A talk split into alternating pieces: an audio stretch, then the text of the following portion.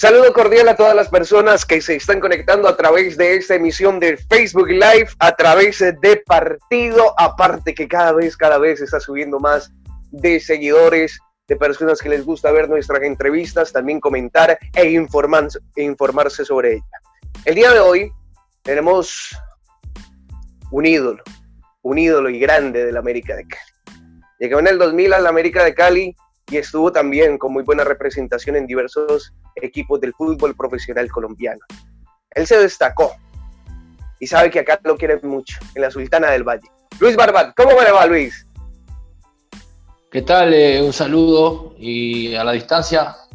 Bien, eh, bueno, primero que nada agradecer sus palabras, creo que lo de ídolo no sé si, si cabe, pero... Sí, yo creo que sí. Eh, salvando las distancias y sin tanta distancia, creo que antes que yo ah, hubieron otros que, que marcaron, eh, pusieron la vara muy alta en el club, pero bueno, lo único que, uno tuvo la suerte de estar en, un club como América y, poder lograr títulos, que eso eso en definitiva es lo que, lo que un jugador de fútbol lo, marca por el pasaje en un equipo. Eh, uno puede estar mucho tiempo en un equipo y más allá de tener buenos o, no tan buenos partidos, en fin, pero si no logra campeonatos, eh, tiene que ser algo, algo muy especial. De resto, lo que, que marca al jugador a fuego con el club, con la gente, con, la historia del club, son los títulos. Bueno, tuvimos la suerte nosotros de, estar tres años en el club y ser parte de un gran plantel y, lograr todo lo que jugamos en el torneo colombiano. Listo, Luis, muchas entrevistas en este tiempo de pandemia. Pues la verdad, eh, sorprendido porque eh, llevamos del 13 de marzo a hoy, llevamos, eh, vamos para cuatro meses abril, mayo, junio, julio, cinco meses. Y esta debe ser, sin, más o menos a, grandes rasgos, la, la vigésima entrevista que me harán de, por parte de ustedes en Colombia. Y aquí en Uruguay no, ni nadie. O sea, eso marca un poco eh, el agradecimiento del, colombiano para con el extranjero. Mm. Luis, con las buenas tardes. Bueno, agradecerle por atendernos, atendernos hoy en, este medio eh, para conocer un poco de, Luis Barbán, ¿no? Como decía ahora, querido. Y yo creo que cuando lo llaman usted aquí a Colombia, se ve el cariño que tiene la hinchada escarlata por usted. Luis, pero bueno, vamos a comenzar eh, por el principio, ¿no? ¿Cómo, cómo comenzó usted en esta niñez, niñez eh, cuando estaba pequeño, de niño? ¿Cómo comienza en esto de fútbol? Pues bueno, me tengo que remontar a los siete años cuando mi padre me llevaba, acá, le, acá se llama baby fútbol, eh, mis primeras, digamos, eh, entrenamientos y, lo recuerdo clarito. Eh, yo no era, yo fui arquero a partir de los, de los 10 años, más o menos, 11. Jugué toda mi carrera, digamos, por llamarle de alguna forma, toda mi niñez de, delantero hasta los, hasta los 10 años, más o menos, 11, hasta que un día el arquero no fue por un torneo departamental que se jugaba con los campeones de, todas las ligas y de noche y, me y no vino, pues estaba enfermo y, a mí me gustaba el arco, ya yo ya veía que le veía algo y me gustaba y bueno, se dio esa noche, me, ¿quién juega? Dije, juego yo y me puse de arquero en ese partido y hasta el sol de hoy. Eh, después terminé, en la época nosotros éramos niños de los 13, 14 años, hoy ya hay, hoy hay, aquí hay muchas categorías juveniles, aquí hay preséptima, séptima, sub-16, sub-17, sub-19, antes era eh, sexta, que vendría a ser 15 eh, años, eh, quinta 16, 17, cuarta 18, 19 y después ya profesional. Entonces, pero usted salía del Valle Fútbol a los 13 años y de los 13 a los 15 quedaba en la vuelta y ahí donde uno aprovechaba a jugar en la calle, a jugar con los amigos, a hacer cuadros de barrio. Y bueno, después ahí ya eh, me fui a probar a, a Peñarol. Eh, estuve practicando un mes en Peñarol y me dijeron que era muy chico para el arco. Estamos hablando del año 1982. me fui eh, a Progreso y ahí empecé ya se llama narco grande a los 15 años en la sexta división de Progreso y un año después por razones este, por calendario y por fixture allá tuve que volver un año atrás, o sea, era primer año de quinta, tuve que volver a hacer sexta. Y ahí me formé, yo siempre digo lo mismo, yo me formé como arquero en Estudiantes de La Plata. Hice toda la formativa en Estudiantes de La Plata hasta que debuté en primera en Uruguay en, 1989. Luis, en ese momento, cuando le toca eh, pues ponerse o entrar al arco, ¿no le daba miedo? Porque la mayoría, pues siempre que los zaponazos, eh, cuando los jugadores le pegan muy fuerte al balón. Ustedes tienen una frase eh, muy popular que en este momento cae como anillo el dedo. Al que le gusta le sabe. sí. Luis. Entonces, es. Eh, claro.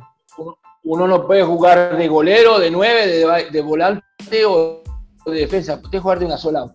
O no juega o juega de una sola. No puede jugar en todas las canchas. Entonces, mi padre me dijo, bueno, ¿qué va a hacer? Y le dije, bueno, a mí me gusta el arco.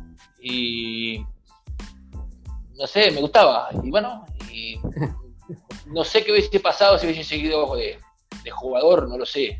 Lo que sí sé que no que me puedo eh, ir de este mundo eh, satisfecho porque hice lo que me gustaba y, y pude eh, satisfacer el ego personal de poder haber dicho, bueno, yo pude jugar. Lo único que no pude jugar fue el Mundial, porque estando en Uruguay en el 2006 quedamos fuera por penales con Australia. De resto, hasta que no se, hasta que no salga otro torneo nuevo, todos los torneos que dan a nivel sudamericano los puede jugar. Eh, Luis, le, sí, le pregunto, Luis, eh, con el saludo y gracias por estar acá con nosotros.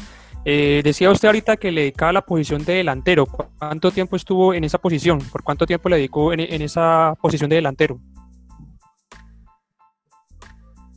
Y de los 7 hasta los 11, en los cuales dos años fui goleador.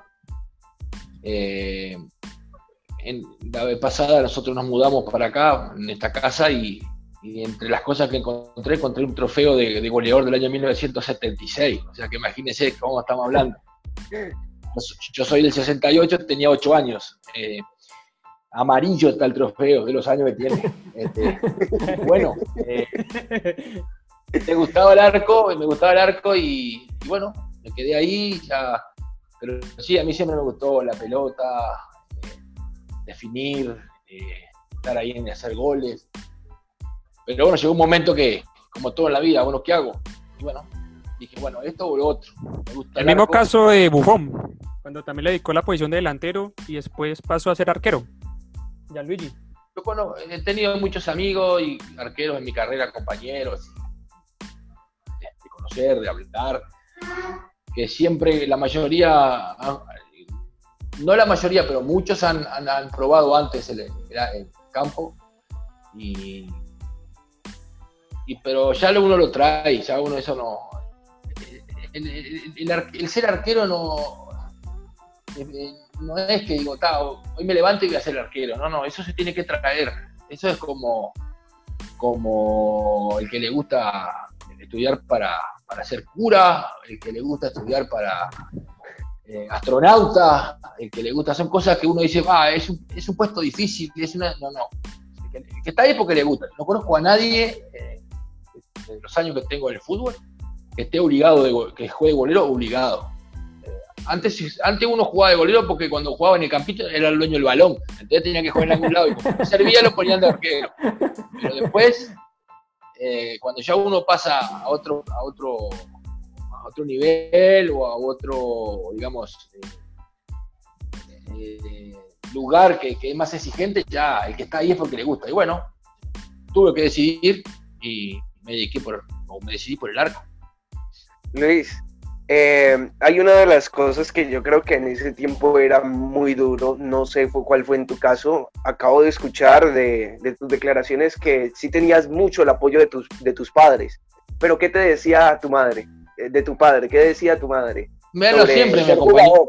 Yo, eh,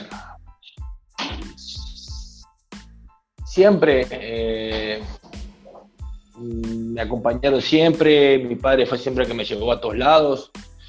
Eh, lo que pasa es que eran, otras épocas, eran otros tiempos. Eh, hoy un niño de 7 o 8 años, eh, ya cuando le ven alguna condición de algo, ya piensan que ese va a ser el salvador de la familia. No, no. Pero analice, analice. Eh, hoy ya los empresarios ven los jugadores con 7, 8 años y ya lo están enseñando, lo están mirando, lo están asegurando a la familia, porque ya ven en el chiquilín. En la época nosotros no, era, solamente diversión y, uno aspiraba, lo más que uno podía aspirar como, pelado de, 8, 9, 10 años era llegar a ser profesional, a verse jugar en el estadio centenario, eh, verse por la tele, en fin, no era lo que es hoy, que hoy con un pelado de 17, 18 años, James Rodríguez y Falcao no jugaron en Colombia. Son, sí, claro. Son ellos dos y, nueve más con la selección para jugar en Colombia, porque y uno salió de, de River, el otro de, de, Banfield. Cuando vinieron a Argentina acá, eh, no lo conocía sino la mama. Entonces, eh, eran otros tiempos. Eh, había que uno jugar, divertirse, y bueno, y ver si tenía las condiciones, apuntar a, hacer unas infantiles, unas juveniles, pero siempre acompañado con el estudio. Y, y bueno, después ya uno veía, llegaba un momento, como le dije hoy, porque si por el arco, uno ya, como yo siempre le digo a mi hijo, que va por el mismo camino, uno llega un momento que tiene que decidir qué hago. Eh, eh, bueno, me dedico a esto o no. Pero uno ya con 17, 18 años, si ya no mostró condiciones para estar arriba, es muy difícil. Eh, ya uno con 17, 18 años tiene que mostrar algo. lo vean y digan, este pelado tiene algo que lo vamos a pulir para poder sacarle algo, porque algo tiene. Pero si no, si uno juega y no lo, y no voltean a ver. no pasa nada. Tiene que, para la facultad. sí, ahí no pasaría. Luis, eh, luego eh, debuta usted en Progreso de Uruguay, ¿no? En 1985. ¿Cómo fue esa experiencia de haber debutado en el equipo? Y bueno, ¿qué se siente en ese momento de, cuando le toca a uno debutar? A ver, debutar, debutar eh, en profesional, yo debuté en Liverpool en 1989. Yo, me, yo hice Estuve en Argentina, en Uruguay hasta el 85, en el cual hice 83 y, 84 juveniles, eh, digamos, las juveniles en progreso. Me fui a Argentina. Sí, claro. Y el resto de las, de juveniles la hice en Argentina. Eh, ya en el 87, ya la, alternaba con 18 años, era el tercer arquero de, de estudiantes y, alternaba la profesional. En el 88 me dieron el pase libre y me vine acá a Uruguay y arranqué como profesional, ya debuté en Liverpool, ahí sí debuté en profesional en 1989 en Liverpool, eh, lo cual fue cuatro años y de ahí paso al Deportivo Independiente de Medellín. El equipo donde se logra el título, ¿no? Con América de Cali, ganándole en ese año, en ese año 2002, 2001.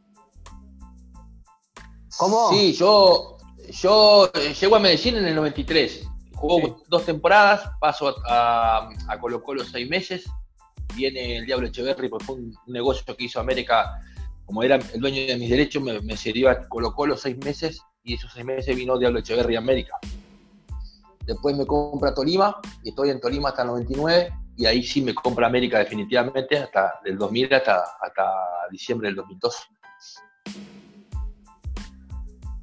Bueno, ya en su paso por el América, ¿qué es lo que más recuerda de ese equipo? ¿Qué es lo que más recuerda de esa hinchada? ¿Y qué es lo que pues, más recuerda de el olímpico Pascual Guerrero? Del mítico olímpico Pascual Guerrero. Se extraña, la verdad se extraña. Uno, uno nunca puede dejar de sentirse jugador, más allá de que los años pasan y, obviamente, eh, como dijo Héctor Lavoe, todo tiene su final. Este, eh, uno cumple un ciclo, uno en ese sentido nunca tuve problemas, siempre supe que esto tenía un fin y no me afectó para nada. Pero es extraño porque uno el jugador de fútbol siempre lo trae adentro. Eh, eh, en este caso uno ya es entrenador y, ve el fútbol de otra manera y, analiza el fútbol de otra manera. Eh, fueron tres años, fueron los mejores tres años de mi carrera como jugador desde el punto de vista eh, deportivo, en cuanto a logros, en cuanto a, a, conseguir títulos, que es en definitiva para lo que nos preparamos los futbolistas, todos los equipos. Eh, antes de empezar un torneo, están todos en las mismas condiciones y, todos quieren ganar. Pasa que, bueno, después hay cosas que, siempre ponen a uno por encima del otro, eh, por historia, por títulos, por camiseta, por nómina, por jugadores, por en fin, por, por, historia, por un montón de cosas que no descubro nada si digo que al inicio de cada torneo siempre América, Nacional, Millonarios, Junior son equipos que a priori son candidatos. Después el campeonato va a marcar quién es quién. Lo que pasa es que nosotros tuvimos la fortuna, digo nosotros, digo el plantel, de, tener eh, al profe Jaime, que eh, eh, fue, como que se dice, el papá de la criatura, fue el que, el que marcó el camino, juntamente con el profe Diego Barragán, Otoño Quintana, para descanse. Estaba también, estuvo también Silguero, estuvo también el profe, me sale el nombre ahora, eh, estuve por otros equipos, o sea, un cuerpo técnico muy bueno y bueno, después el plantel, plantel de jugadores de clase A del pro colombiano, que yo digo siempre lo mismo, ese era un plantel, como usted me dijo hoy, estos días me han hecho muchas notas y lo repite siempre en todas las notas. Era un plantel que, estaba hecho para jugar partidos difíciles, eh, para jugar eh, partidos donde eh, cero, había cero margen de error y el equipo siempre aparecía y, siempre marcaba la diferencia digamos, como se dice en la carrera de caballo, los últimos 200 metros siempre aparecía el equipo y bueno, así fue los tres años. El primero fue, largo el año, eh, se clasificó a la Copa, creo que fue eh, contra Santa Fe en Cali, un 4 a 1. Pero lo habíamos, clasificado, lo habíamos logrado antes en, Barranquilla porque le habíamos ganado a Junior en Barranquilla. partido difícil. después llegamos a las finales y, el equipo volvió y repitió y se le ganó a Tolima el último partido en Cali, pero el campeonato, yo siempre digo lo mismo, lo ganamos en Barranquilla cuando quedamos 0-0 con Junior, porque si Junior nos ganaba, nos eliminaba de toda chance. Y el equipo aguantó, jugó, eh, se paró, el Metropolitano estaba eh, a full. Sin embargo, usted sabe cómo son los costeños, nos hicieron la vida imposible desde que llegamos a, Barranquilla hasta que, hasta que levantó vuelo el avión del, del, del cortillo de Barranquilla pero nosotros ya sabíamos, yo ya le dije a los muchachos, le digo, muchachos, salimos campeones hoy. Si nosotros empatamos hoy, nosotros en Cali ganamos. El partido del Cali es un trámite. y Santa Fe se jugaba la chance de una sudamericana, entonces sabíamos que. Y bueno, así fue, se dio. Eh, después el 2001 también fue. Eh, ese fue el campeonato más difícil de ganar de los tres, porque nosotros nos encontramos en el medio de ese campeonato con un golpe muy duro que fue la eliminación con Rosario Central. Penales. un poco, sí, que fue un poco eh, medirle el aceite al equipo, porque no cualquiera se levanta de un porrazo de eso.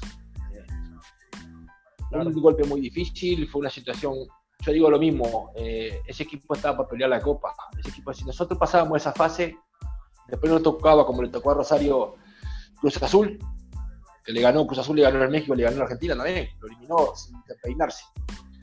El equipo estaba para un pasito más. No digo que hubiésemos ganado la Copa, pero por lo menos eh, hubiésemos llegado como llegaron en el 2003 después eh, a la final con Boca, eh, o a la semifinal con Boca. hubiese sido la frutilla de la torta de los tres años con el equipo. Pero bueno, no se pudo el fútbol tiene estas cosas, a veces pasan a favor, a veces pasan en contra. Y como no pudimos, nos, reconstruimos entre todos y nos metimos en el campeonato otra vez, nos metimos a las finales, clasificamos el grupo, llegamos a la final y le ganamos a Medicina dos partidos.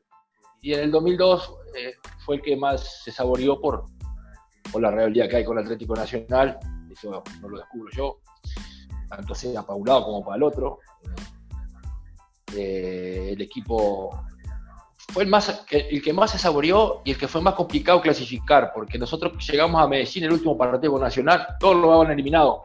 Eh, es más, hacía no sé cuántos años que América no quedaba fuera de un octogonal final o de una, de una final, de un cuadrangular final, perdón, de un cuadrangular. Era el último partido del torneo colombiano. Y nosotros teníamos que ganarle a Nacional en Medellín. Y se tenían que dar como tres resultados para que nosotros después jugar el domingo y ganarle a Nacional. Y se dieron los resultados el sábado me acuerdo que estábamos concentrados en el hotel y, me, y Rubén Darío Gusto me dijo, bueno hermano, eh, se dieron los resultados, tenemos que ganar, no queda sino ganar. Y bueno, eh, ganamos bien el partido 2-0, dos goles de mal Resol Moreno, sin despeinarnos ganamos. Eh, faltaban 10 minutos y la gente se fue, porque la gente ya sabía que si nosotros nos metíamos las finales íbamos, íbamos a estorbar. Y bueno, así fue, ganamos ganamos el grupo y casualidad nos tocó con Nacional de otra vez. Y esa fue sí una final muy pareja. Eh, nosotros nos vimos un poco complicados, sobre todo en el primer partido en Cali. Los primeros 45 minutos no, no encontramos nunca el partido. Nacional nos, dominó por todos lados, nos costó llegar, ellos no llegaban y me hicieron un gol y nos tuvieron ahí. Pero bueno, teníamos, como dije al principio, la nota. El de Jaime que eh, él vio el partido de otra forma, para eso está el entrenador, para verlo con cabeza fría, y movió las fichas y, apareció el Tigre, nos pusimos 2-1 y nosotros sabíamos que si nosotros íbamos con un empate al menos a, Medellín, nosotros un gol íbamos a hacer, porque sabíamos que Nacional, de no ganarnos a nosotros en Cali, iba a salir a ganar allá y nos iba a dejar todos los espacios que nos había dejado Cali. Tal cual. Eh, solamente fue un remate del Totón Norizales que pegó en el travesaño. Y después saqué la ropa y se la entregué al utilero, no lo sé. No la lavó.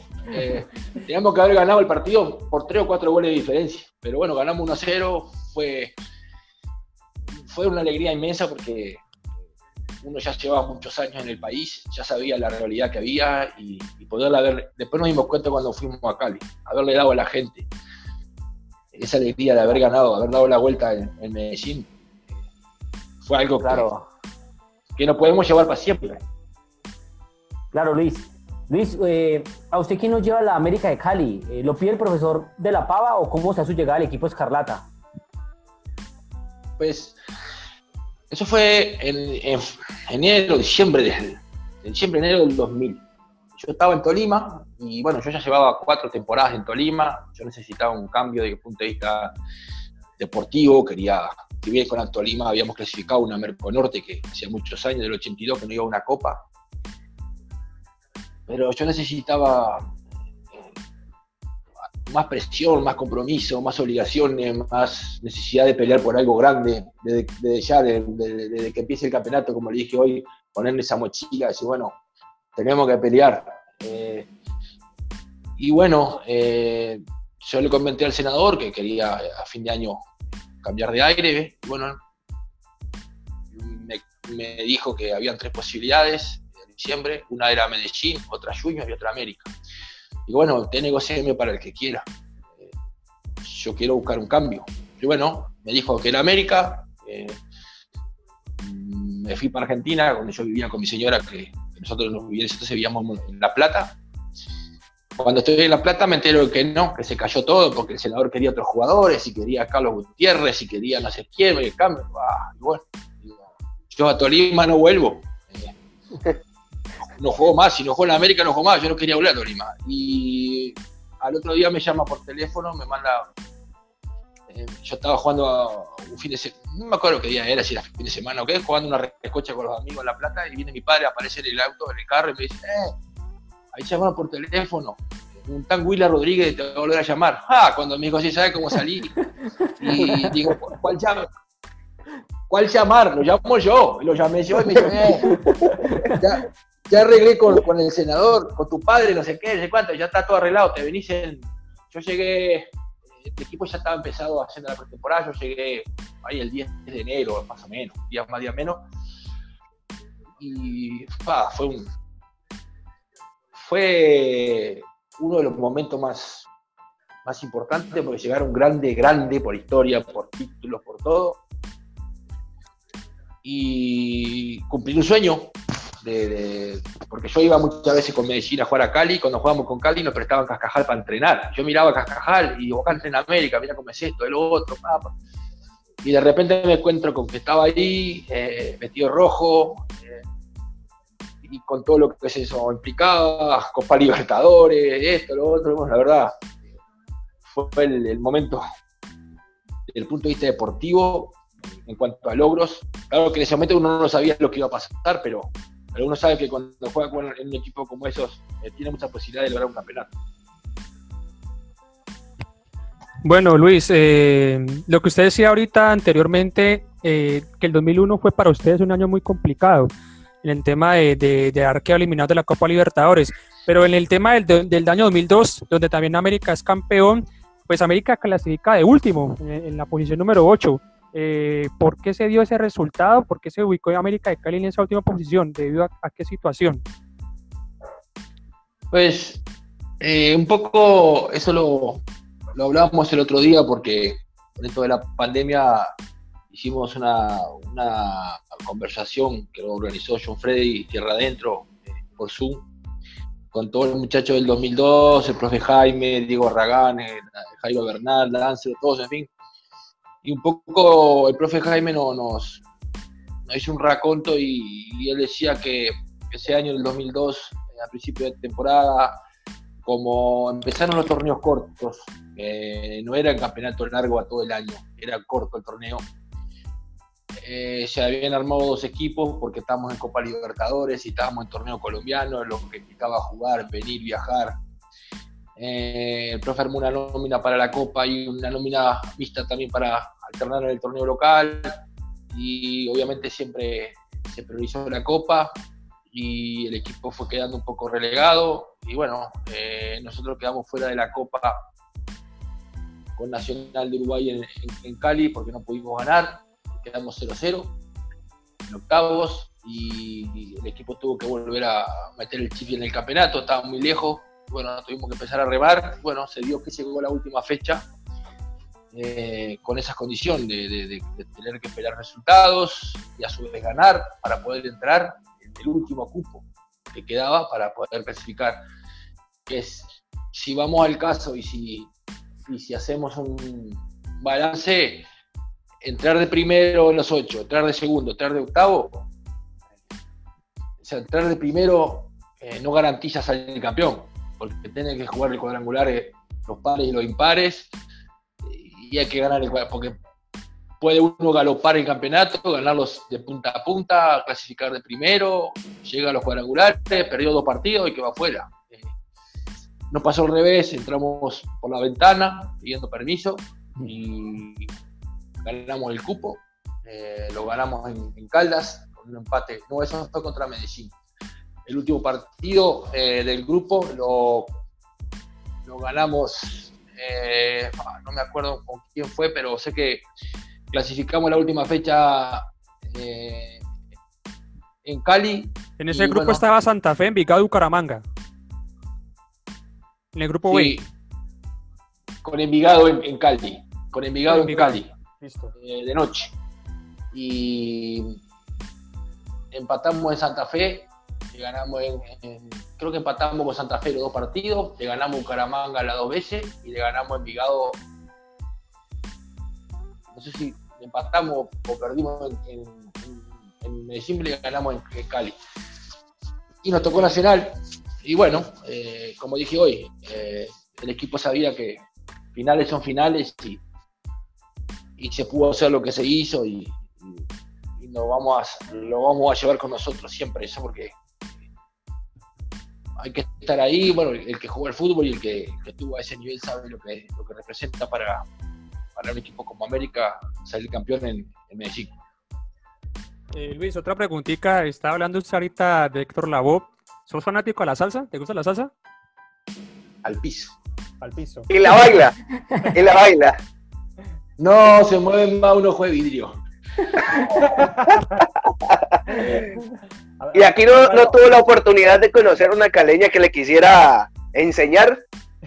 No, no, no. Mire, ese es un tema que, que calza también como anillo al dedo, porque o la noche o el fútbol. Las dos juntas no, no van. Eh, claro, claro. A mí nunca me gustó la noche sino para dormir.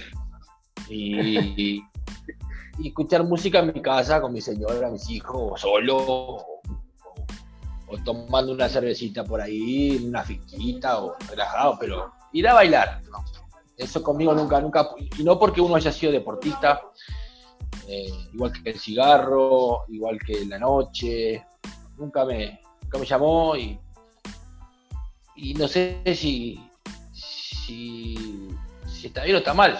Lo que sé es que para el deporte no va. Eh, pero, por esa parte es bien, Luis. Por esa parte es bien, porque ante todo la disciplina. Bueno, pero no, a ver, no porque uno haya sido deportista. Yo he sido, que entre otras cosas soy eh, recibido hace muchos años en oficial en carpintería y, y en esta cuarentena he hecho muebles hasta para los vecinos pero, pero igual porque yo he sido carpintero no, no me gustaría, no, salía de noche tampoco. es algo que no, nunca pude. Con eso nunca pude y tampoco hice por poder, porque nunca me gustó. No te nació. Luis, ahora, ahora que se hablaba bueno, de, que le gustaba la salsa y todo este tema, eh, ¿qué anécdota tiene de ese América campeón, de esos Américas campeón del 2000, 2001, 2002? Con los muchachos, ¿qué anécdota tiene que recuerde? una anécdota que vincula al, club y a la salsa. Nosotros salimos campeón en el 2000 eh, y hicieron una fiesta de agasajo en el Pacífico Royal. Eh, entonces, bueno, fuimos, eh, yo fui solo, mi señora se quedó en la casa, al otro día yo tenía vuelo para, para, para Montevideo, para Argentina. Fui un rato, estuve con los muchachos, en fin, bueno, y, y estaba sentado con don Víctor Gómez eh, una de las mesas, comiendo, yo fui a comer, nada. Y de repente, yo de repente veo que empiezan a armar eh, un costado, había como una, una puerta grande para pasar un salón contiguo al que estábamos nosotros, un salón grande. Empiezan a poner atriles, bongo, tumbadora, timbal. Digo, ¿qué va a armar? Digo, ¿qué va a una orquesta ahora? Digo, Víctor, sí, dice, viene, viene el grupo Nietzsche.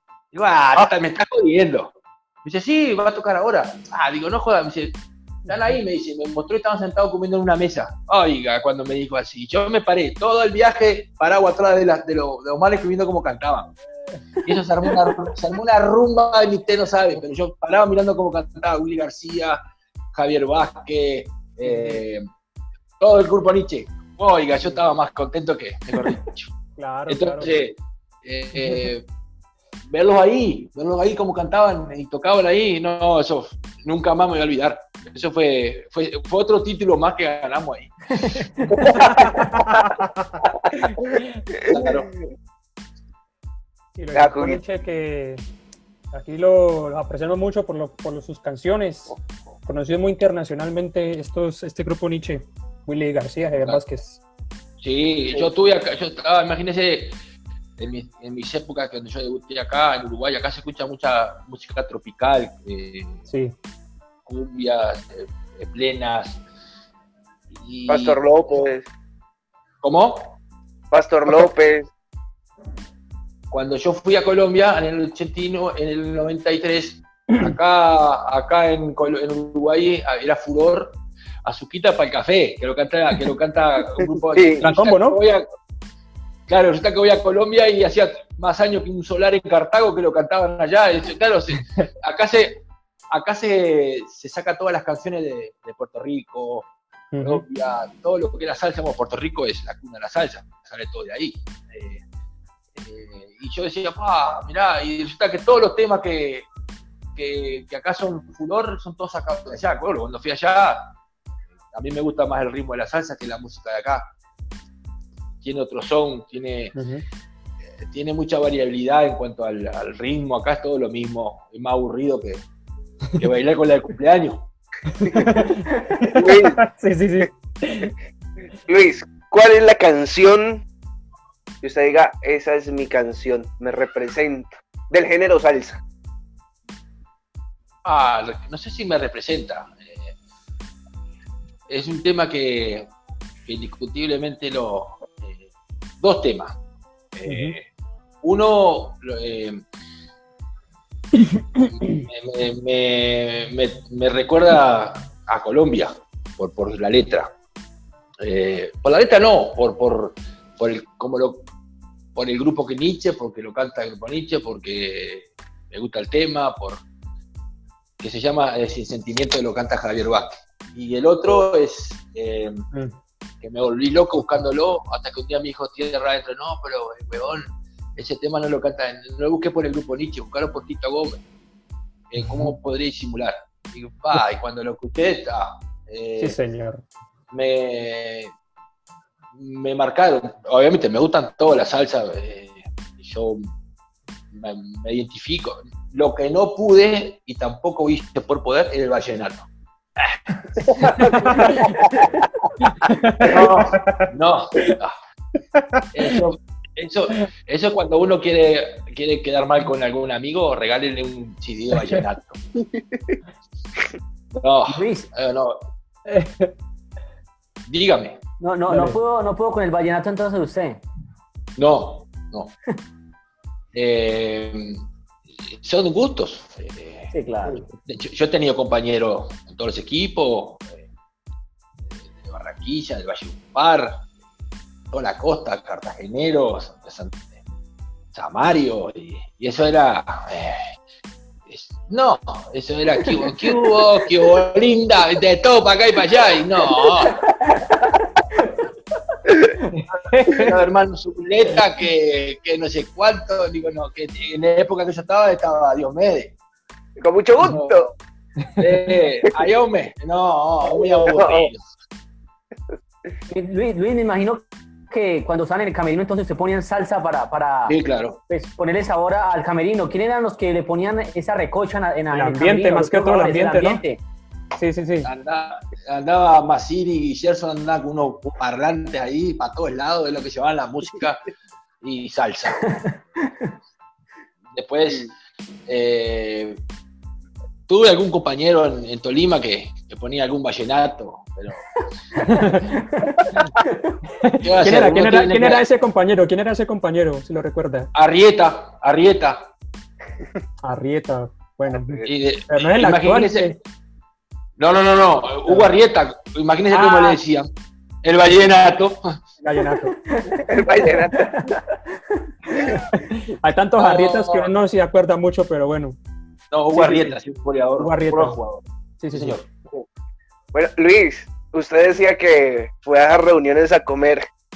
¿Qué de, ¿Cuál de esos manjares, tal vez de Cali, se le quedó siendo el chontauro, el pan de bono, el cholao? ¿Cuál de esos? De pronto usted dice, ah, quiero probarlo. Delicioso, el ¿no? El cholado, digamos, el raspado. Terminábamos de entrenar y íbamos para Jamundí, donde el profe Reinel, a comer cholado a la plaza. Hoy será muy bueno. De calor. Como dice, por ahí, cosa bien rica, cosa bien hecha, ¿no? Oh, esto está muy bueno. cosa bien hecha, ¿no? íbamos mucho, nosotros siempre fuimos mucho de, yo siempre fui mucho de la familia y siempre los viernes salíamos a cenar y a Karen Pizza, a, a Gino Pizza, a comer helado. No, pasábamos muy bueno, la verdad.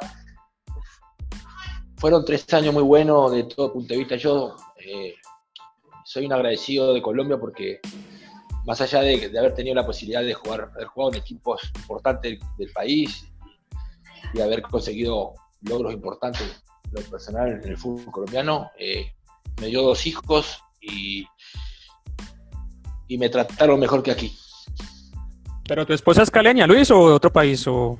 No, es argentina. Ah, Argentina, vaya. Yo la, yo la conocí cuando estaba en Estudiante de La Plata. Eh, un 5 de enero, un regalo de Reyes. Mire que, mire qué regalito me dejaron los papás. Regalazo.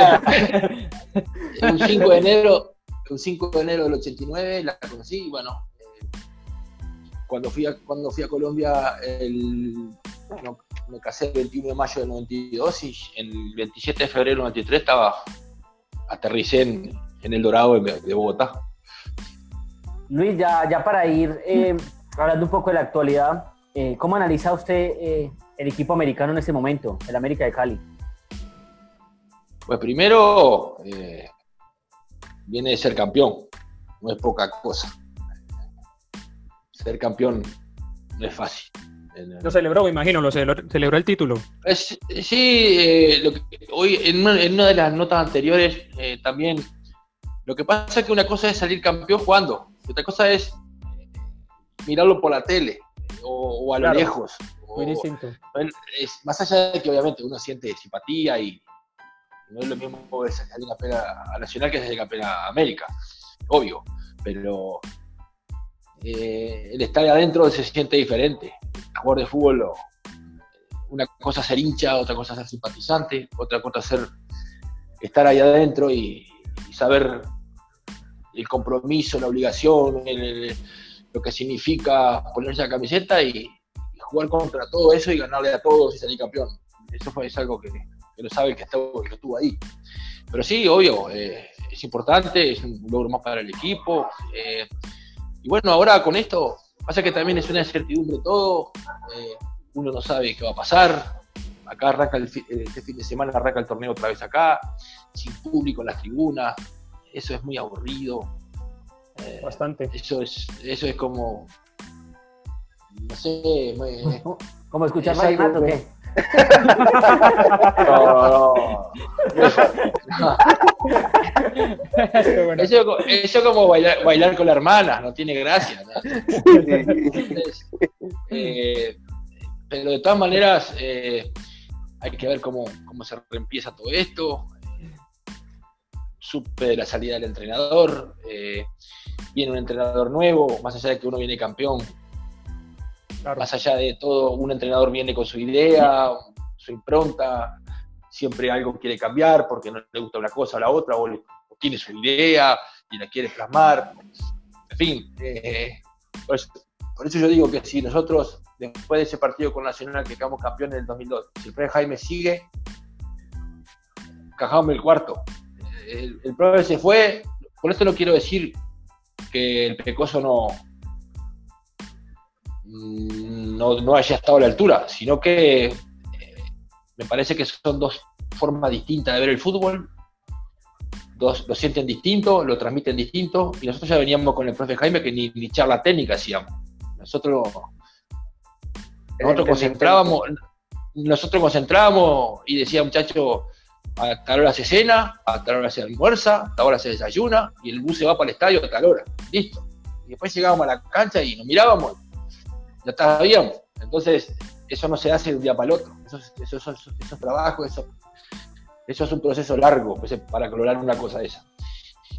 Ahora viene un entrenador nuevo, eh, la pandemia, eh, el parate, eh, no sé cómo va a empezar, en fin. Pero de todas maneras, corre para todos parejos, van a estar todos en las mismas condiciones, no son América, y bueno, ojalá pueda reenganchar otra vez y, meterse en las finales. Eso, después que uno entró y cerró la puerta y está adentro, no quiere ir nadie al Pascual. Eh, Luis, acaba de hablar de usted de, ese aspecto de, o sea, de, la, de la llegada del Pecoso Castro. ¿Qué diferencia hay entre el técnico Jaime Lapava, en el cual eh, fue su técnico, y el, técnico Pecoso Castro. O sea, manejo de grupo, ¿cómo, se dio esa experiencia en, eso? Sí, a ver, no quiero decir que uno sea mejor que el otro, eh, ni mucho menos. Simplemente es que cada entrenador, ahora uno, que está de este lado, uno es entrenador, se da cuenta, eh, lo ve con, con, otra mentalidad, otra cabeza. Eh, cada entrenador tiene el fútbol de una manera. Acá decimos que en Uruguay somos 3 millones y medio, somos 3 millones y medio técnicos. Todos saben de fútbol. No le ganamos a nadie, pero todos saben de fútbol. Entonces, entonces eh, justamente el profe tenía su forma, su manera, de transmitirlo. Porque yo digo lo mismo, eso es, eso es el 80% del, del logro de un entrenador cuando gana un campeonato el, llegar, el llegarle al jugador, el transmitirle al jugador, que el jugador lo entienda y que, que, sepa lo que el entrenador quiere. El resto sale solo. Bueno, eso tenía el profe Jaime. No, quiero decir que el Pecoso no lo tenga, sino que tenía otra, otra forma de sentirlo, de vivirlo el fútbol. No, vamos a descubrir lo que es ahora el Pecoso. Muy intensa. el Pecoso es de carácter, ¿no? O sea, que pone su carácter. Muy intensa, claro. Eh, yo voy a poner dos, voy a poner dos ejemplos claros de, de, de, de entrenamientos que tuve con ellos dos. Por ejemplo, el profe Jaime, eh, en un entrenamiento en el Cascajal, eh, Julián Vázquez me hizo tres goles en, un entrenamiento de fútbol interno, los tres goles iguales. Y yo le decía a Pablo Navarro, Pablo, mirá qué pasa esto, Y se enojó Pablo. Entonces vino el profe Jaime y dijo, no, mirá, está diciendo esto, esto, esto. O sea, se lo paró la práctica, le habló, esto. En la otra práctica, con el Pecoso, en una jugada, un, delantero, un delantero se le fue al lateral izquierdo. Y paró la práctica y le dijo, no hermano, ¿cómo se te va a escapar? Tenés que quedarte con las uñas llenas de mugre, tenés que arañarle acá, tenés que hacerle así. Entonces, sale, dijo, una, una, una, jugada que uno se fue, al, se fue al córner y lo marcaron tres. Y se dio vuelta y salió de ahí. Y paró la práctica, no, no, no, no. Usted imagina acá en este rincón, acá no, es más fácil que salga Ismael Guzmán que salga este man de aquí, no puede salir, me lo tiro para el hambre.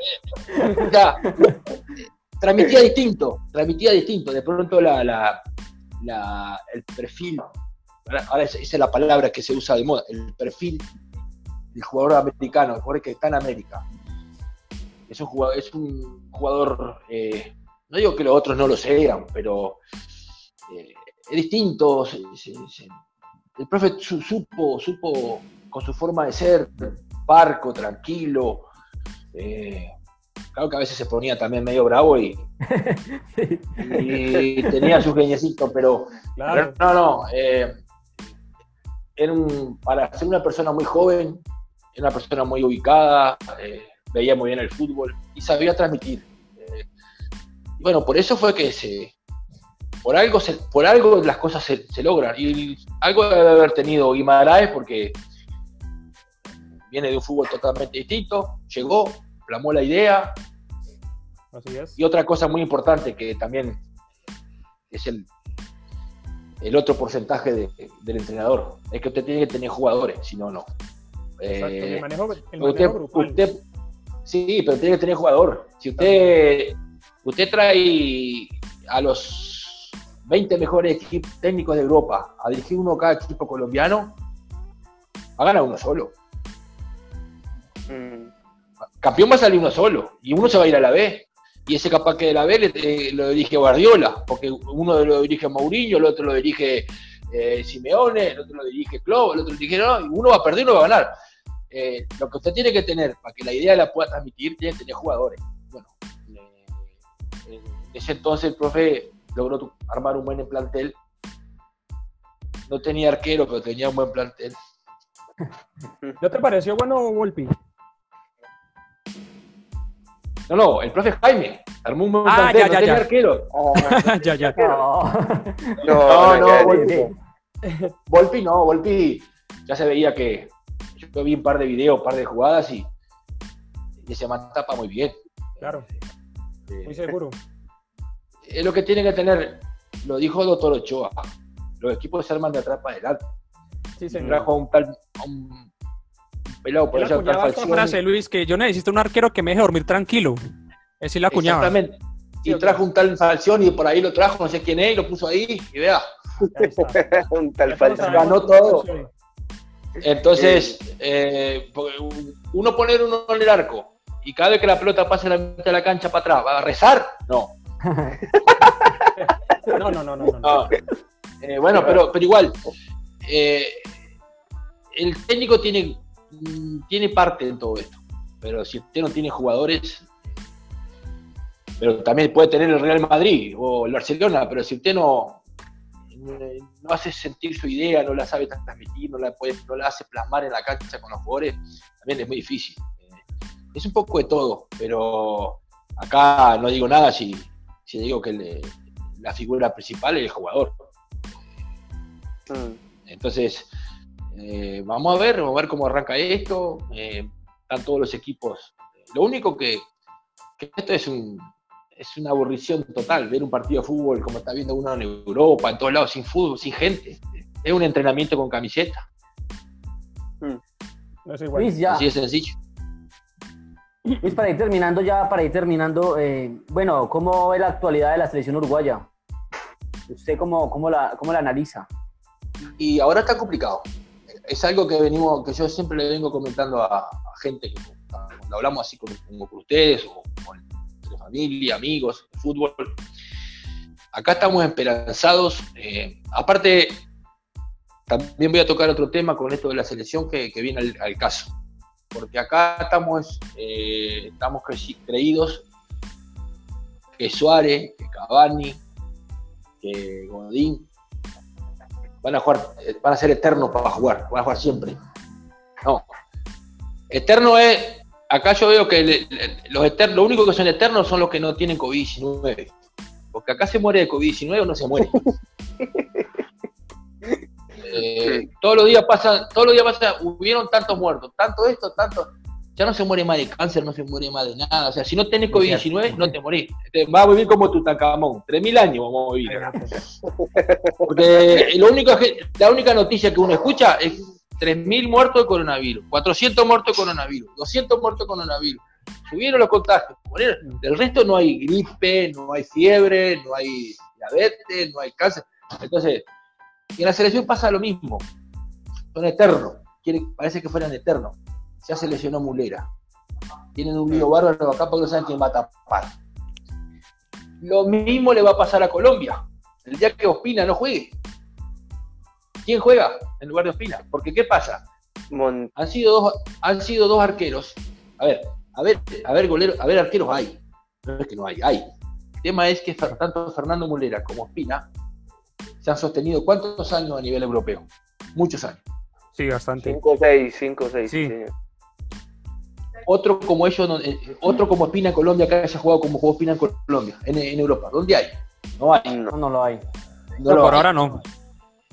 Bueno, entonces para sacar uno, para formar uno como, como se formó Espina y que vaya a Europa, se consolide, juegue y triunfe, va a pasar un tiempo largo. Claro, usted no puede decir, la, selección de Colombia, que Colombia hay un antes y un después de, del, 5 de septiembre de 1993. Hay un antes y un después.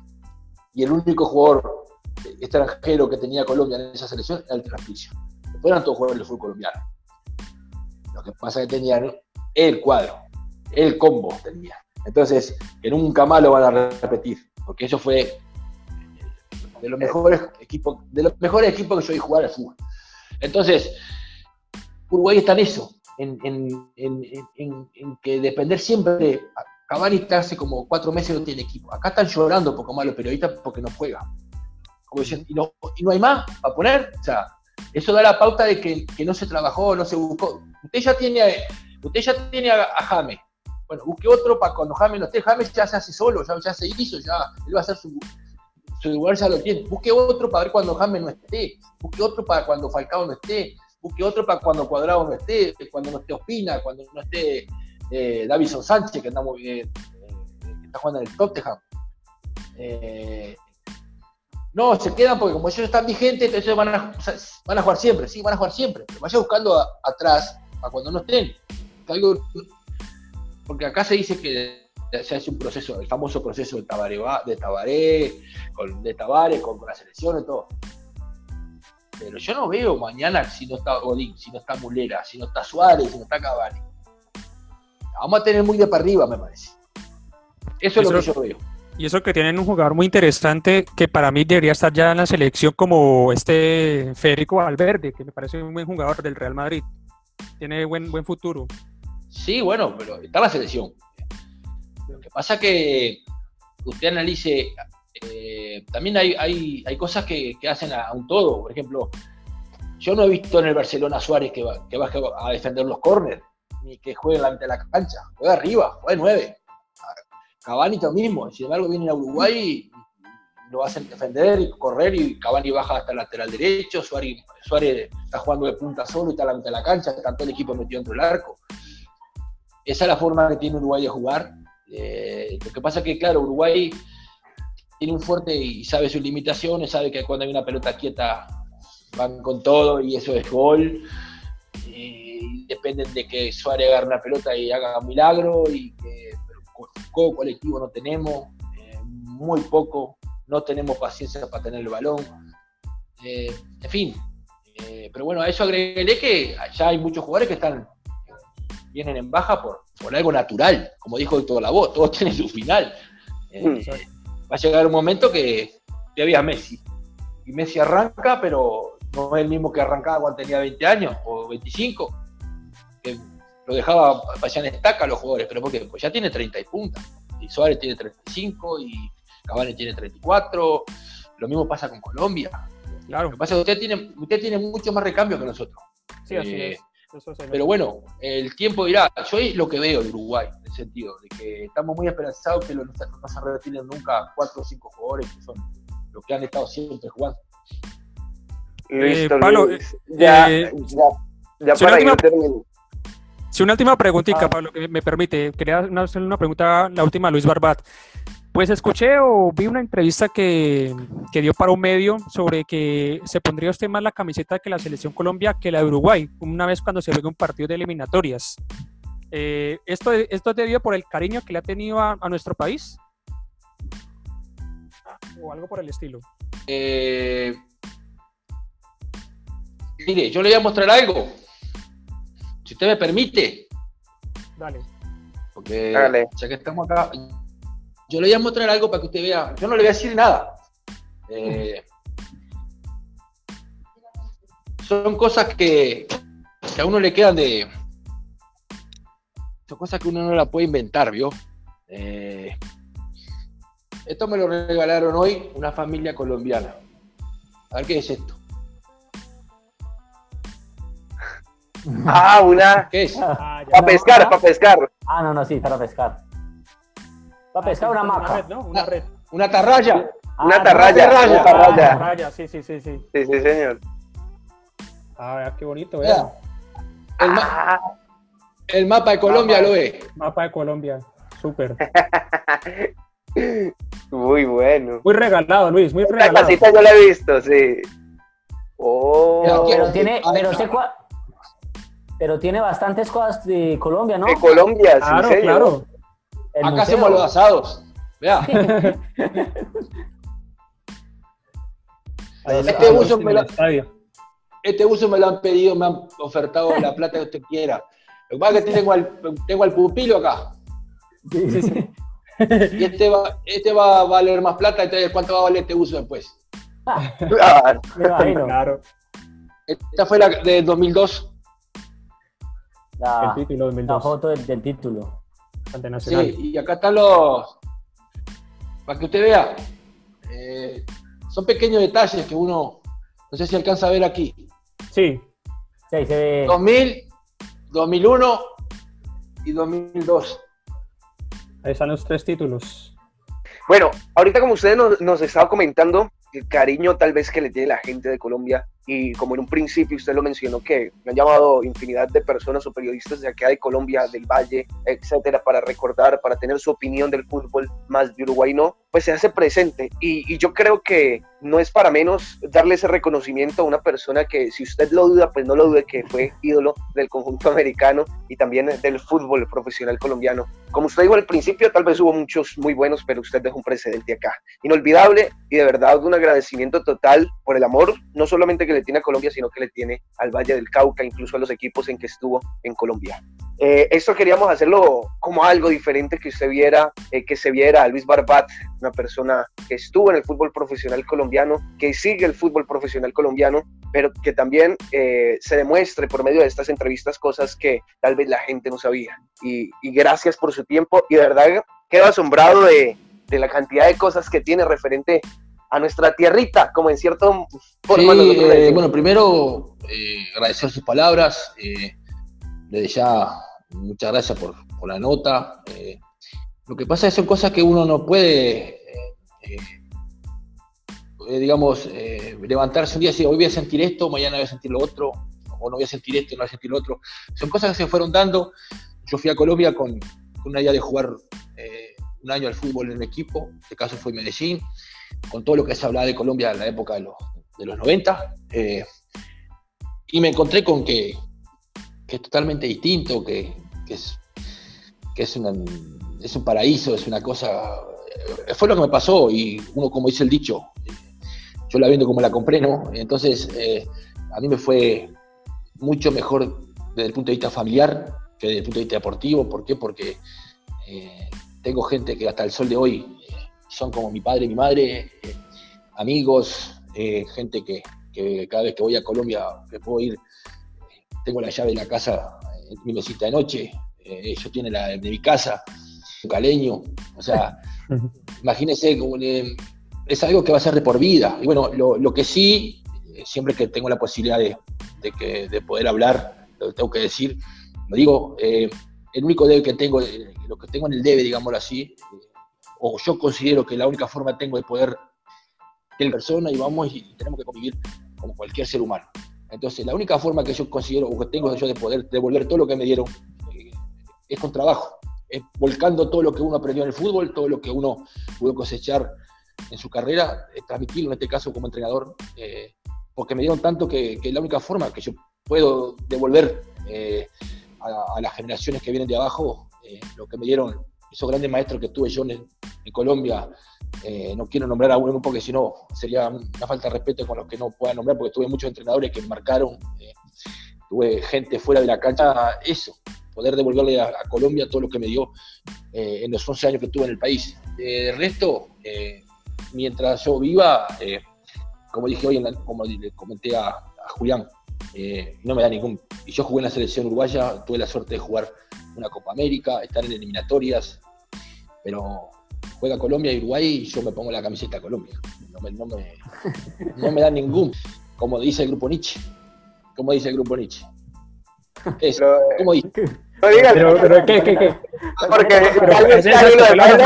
Ah, pues no, hagamos lo que diga el corazón. Ah, eso sí, eso sí. Hay tantas frases que, bueno, no sabía, pero esta sí, muy bonita. Hagamos, lo que diga el corazón. claro, claro Cardona.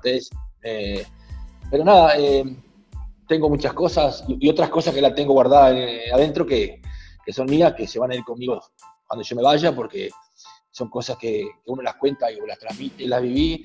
Y, y no es como lo pintan a Colombia, totalmente diferente, es totalmente diferente. Entonces, eh, todo lo que venga de Colombia, todo lo que sea de Colombia, acaba de ser bienvenido. Listo, Luis. Como decía un viejo amigo mío, lo bueno no dura tanto, ya es hora de, ir terminando esta entrevista, una muy amena entrevista que de verdad nos ha dejado. Pronto lo estaremos posteando en la página del partido aparte, pero sin duda nos quedamos con una imagen, no sé si le guste esta palabra, pero de un colombiano más, de una persona que tiene un sentido de pertenencia de Colombia, también del Valle del Cauca y que de verdad le brindó mucho al fútbol profesional colombiano. Así que muchas gracias Luis por este tiempo que yo sé que es muy valioso y que ojalá pronto lo, lo vengamos a ver entrenando arqueros o siendo entrenador de algún equipo de acá. Bueno, eh si me ve, me va a ver entrenando, eh, dirigiendo, porque entrenar de arquero ya fui, ya eso ya para mí ya fue. Eh, a mí me gusta, me apasiona la dirección técnica, para eso me recibí como entrenador, para eso me preparé, eh, es lo que me gusta. Entonces, es mi forma de, no quiero decir que no me gusta, que me, me, me gusta, y bueno, es mi deseo también, es mi anhelo poder algún día dirigir en Colombia, trabajar en Colombia, me siento como en mi casa, conozco todos los climas, conozco todas las ciudades, sé cómo empieza cada, cada paisano de cada ciudad. Eh, y bueno, eh, el fútbol tiene muchas vueltas, la vida tiene muchas vueltas y algún día por qué no poder estar, eh, volver a, ir a, pero a Pance, pero ir al río a correr, no, eso es muy bravo esa vuelta a Pance, no, al, arroyo, al río, a, tomarse una cervecita ahí tranquilo, sin afán. Este, no, hay, hay, una, el libro gordo de Petete queda muy chiquito al lado de, todo lo que, que, marcaron a fuego y que, ya le digo, son las causantes de que hoy por hoy uno hable de Colombia y se tiene que parar para hablar. Así es, Luis. De verdad, Muchas gracias. Y en estos días, ¿por qué no? Estaríamos hablando tal vez de algunas opiniones o en el programa también de Partido Parte. Usted por acá, bienvenido y espero que nos siga escuchando y nos siga viendo a través de las entrevistas. Muchas gracias. Lo estaremos Un abrazo a todos. Un abrazo y muchas gracias por la entrevista. Un abrazo. Un saludo. Un abrazo.